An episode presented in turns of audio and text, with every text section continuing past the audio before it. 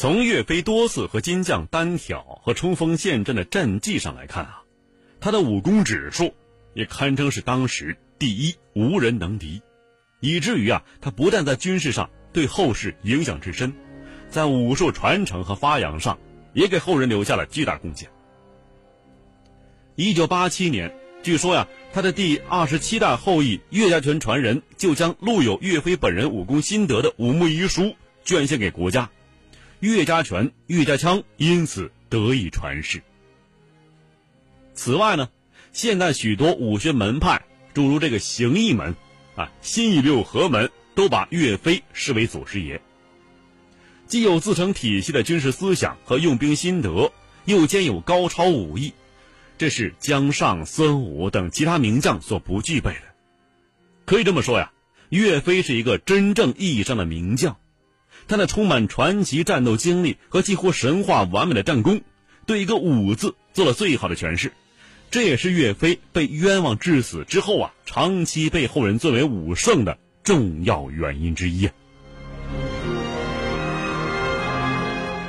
自古以来啊，无数帝王将相所追求的东西，除了金钱、权力、地位、女人之外，还有一样梦寐以求，什么呢？入圣。成为圣贤呢，成为像老子、孔子、孟子一样的人，为青史留名，为百世流芳啊。然而，即便他们费尽心思，到头来却终究是梦幻成空。但是岳飞做到了，以一种不同于老子、孔子、孟子的方式，被尊为武之圣人，因为他的名将风采，因为他的赫赫战功，因为他的道德风范。为千古所传颂。岳飞这个人呢，虽然是行武出身，但是文武兼备，策论、诗词、书法是样样出彩啊。单从他传世的诗词和书法上来看啊，称他为伟大词人和书法家毫不过分。他的行草书功底深厚，法度严谨，用笔老辣沉稳，字体雄浑俊拔，诗骨不腻骨。莫动神飞，史称之为“此亦笔阵中岳家军也”。诗词方面，单凭《岳中武王文集》里面所收集的《满江红》一词，足以让岳飞步入历代著名词人之列。曾经啊，有这么一个段子，说台湾有一名天后级的女歌手啊，这人叫什么呢？咱给他留点面子，在这儿晚星啊就不点名了啊。他有缘读了《满江红》之后，兴奋异常的问他的这个经纪人呐，说这个《满江红》的歌词是谁写的呢？我喜欢。经纪人回答：岳飞写的。令人汗颜的是啊，这个歌后啊竟然忘乎所以的说：“麻烦你帮我联系上他，以后啊我的歌词让他写了。”段子里头缺乏历史常识的女歌手，初次读了《满江红》，就被它里面的歌词还有意境打动了。也就是说呀，摒弃围绕到岳飞身边的那些神圣色彩，还有特定的历史背景，单纯从词的本身来看，已经是上乘的不世之作了。就算是一个大儒，穷尽一生也未必能得一首这样的作品。岳飞一词。厌尽风流，足矣。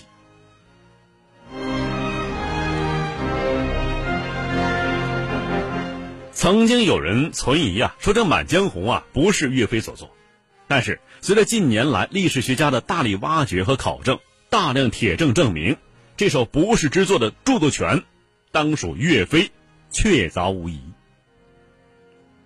郑义梅先生曾经说呀：“文如范仲淹，方可讲武。”五如岳鹏举，士足谈文。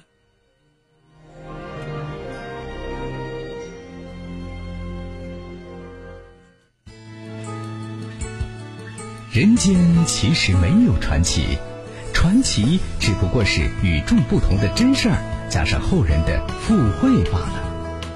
传奇故事虽然有真有假，但各中滋味儿却真值得咱品味品味。晚星画传奇，只说有趣儿的事儿。今天呢，我们讲的是京中岳飞。那么下面呢，我们就从头讲一讲岳飞。岳飞呢是相州汤阴人，哪儿啊？是今天的河南安阳市汤阴县。岳飞家里啊，世代务农，父亲叫岳和，是一个宽厚老实的农民，天生一副侠义中怀，史称啊。能够节食以济饥者，自己过着节衣缩食生活，可是每看到贫困积馁的这个逃荒者呀，都能够尽自己所能周济他们。遇到有难民侵占自己耕地，也不过多计较，干脆呀，就把地呀正式的分割给他们去种。乡邻们有向他借贷的，也从来不主动去催债，为人善良、热忱，常为。世人所称道。岳飞是刚刚出生，屋外枝头有大秦若号，翻飞鸣叫不已。岳飞的名字因之而起。小平民岳和并不知道啊，自己信口起的这个名字，在不久将来会成为入侵者最可怕的噩梦。岳飞尚未满月的时候啊，他家乡汤阴县发生了一次没有留下太多史料记载的水灾。内黄以西一带的黄河堤坝出现一小段决口，河水是汹涌的涌入村子里。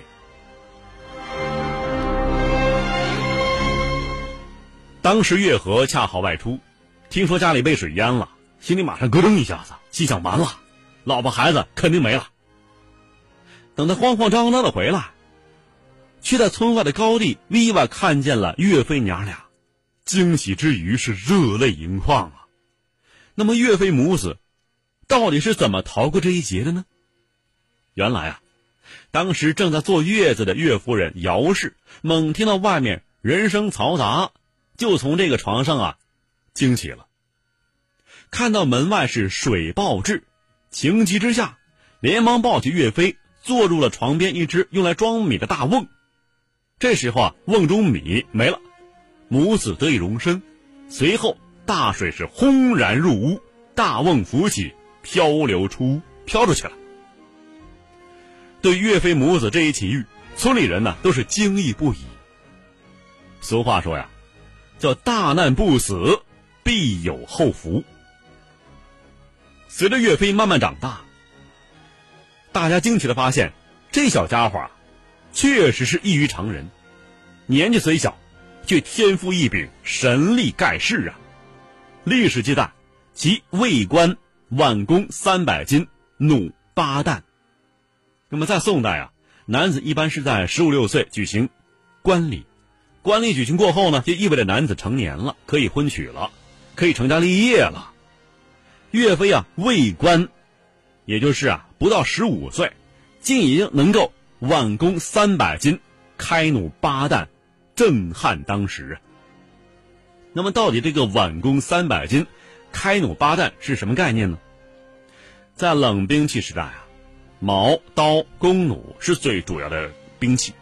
所谓是兵器三十有六，而弓称其为首；武艺一十有八。而弩为其第一。在宋代，统治者比以往各朝各代更重视步兵建设，弓和弩都得到很大发展。尤其是弩啊，在借助了这个秦朝的大风弩、三国时期的诸葛弩以及南北朝的时候的床弩基础上，研发了踏张弩还有腰弩，分别借助了由双足或腰足提供张力。更大程度上积聚了这个弩箭的势能，可以说，宋代是中国弓弩技术发展的一个高峰时期。话说天下大事，分久必合，合久必分。世间万象，盛极而衰，否极泰来。几多神秘传说，化作千古绝唱；多少传奇往事。尽付坊间笑谈，论古道今，评说天下，晚星画传奇。宋代的神臂弓是历史上最经典的弓弩，其有效射程达三百七十米。南宋之初的克敌弓更是神臂弓的加强升级版，有效射程四五百米，盔甲是很难抵挡的。要知道，现在的军用战斗手枪有效射程不过五十米，而防身用的小手枪有效射程不会超过三十米，所以啊，当时的这个弓弩杀伤力是相当惊人的。那么考究一个人的武力指数，就先看这个人呢。能开多大强度的硬弓，这是一个基本参数。按宋朝军制，弓射一旦五斗就属于一流武士，有资格入选御前班职，做皇帝的中南海保镖啊。宋朝的一斤呢，约合现在的一点二十斤，一担为现在的一百一十十斤，一担五斗则是现在的一百六十五斤。按照这个标准呢。岳飞小小年纪，挽弓三百斤，开弩八弹，八弹，他的双臂开弓之力已经相当于一个一流武士的两倍了，而他的腰部发力已经接近现在了一千斤左右了，这是何其惊人数据啊！同时啊，这也是有史记载以来的最高纪录。岳飞的神力啊，惊动了一个颇具传奇色彩的人物，谁呀？周同，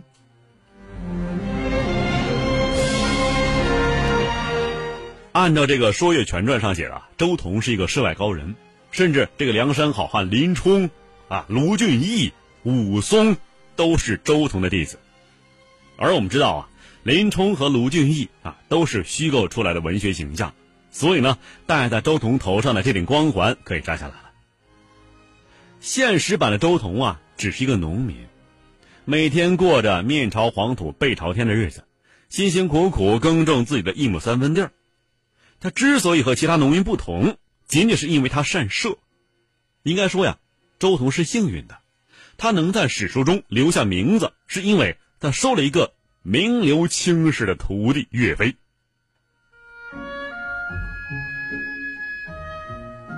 他听说了岳飞的神奇事迹之后啊，亲自找上门来。表达了要将自己的善射技艺倾囊相授的意愿。于是呢，就像孙海平收了刘翔为弟子一样，周同从此名扬四海。岳飞学射于周同，不久见其术能左右射，什么意思呢？左右开弓，百发百中，尽得周同射击神技之妙。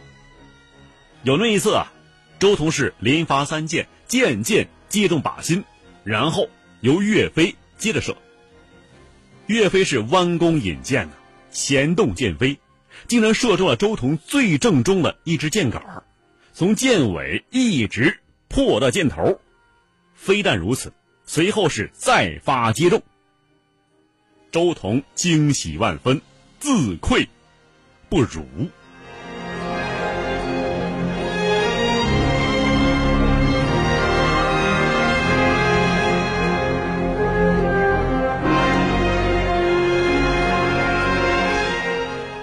周彤病死之后，岳飞是感念师恩，悲伤不已。每月的初一、十五啊，都要到周同坟前去祭奠。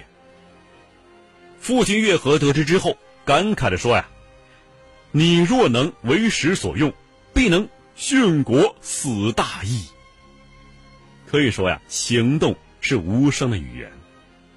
岳和似乎没有意识到，正是自己那种悲天悯人的侠义情怀。在潜移默化之中，深深的影响到了岳飞的成长。这是什么家庭教育啊？朋友们，想一想。岳和和妻子姚氏年龄相加呀，已经超过百岁了。他们是老来得子，虽然是倍感珍贵，却不因此溺爱和放纵孩子，而是怎么样呢？局域训导，在温暖的关爱之下，严格的对岳飞进行管教。从家庭教育来讲，岳飞的父母应该是楷模。那个什么大歌唱家啊，教育出一个强奸犯的儿子来，这是不是应该好好反思一下呢？啊，当然这是题外话。就这样，在岳飞幼小的道德观和世界观里头，充满了什么呢？仁、爱、忠、义、恩、慈、孝等等黑白分明的东西。这也是成年之后岳飞性格激烈、质朴刚直、不妥协、不屈服的真正原因。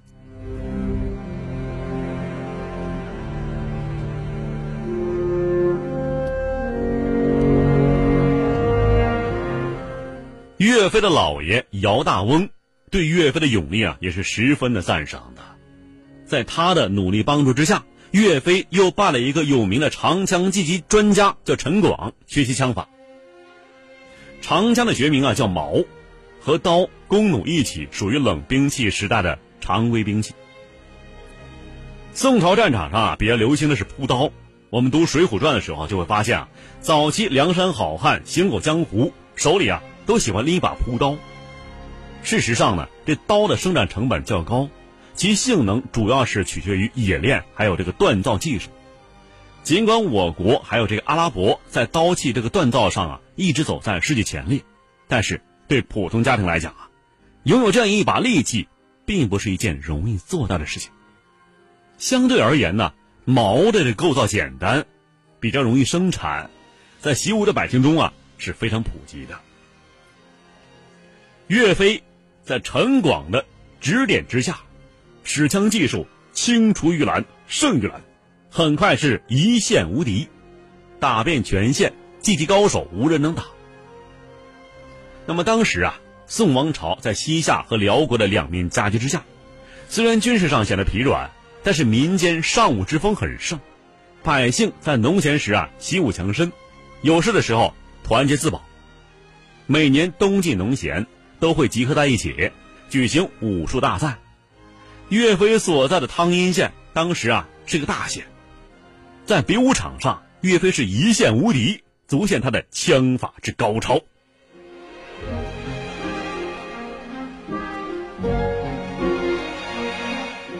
和他一起拜陈广为师的还有他的弟弟岳帆，但相对而言啊，岳帆表现平平，乏善可陈。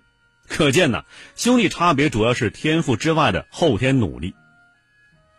老舍先生在《断魂枪》中说呀：“月棍，这棍呢练一个月；年刀，刀练一年，一辈子枪。”岳飞啊，跟随陈广练习枪法，因为本身天赋极高，又外加上啊勤学苦练，练习时间前后不足一年，已经是技艺惊人。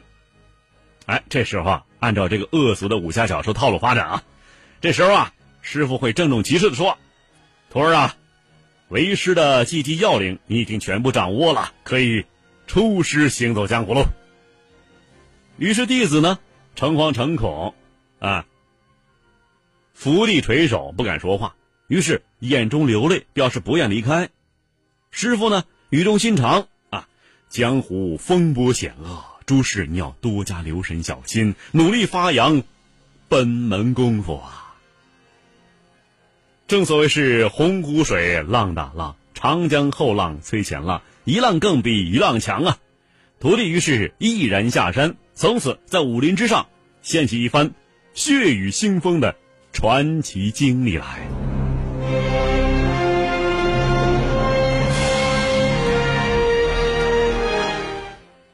事实经历呢，确实如此。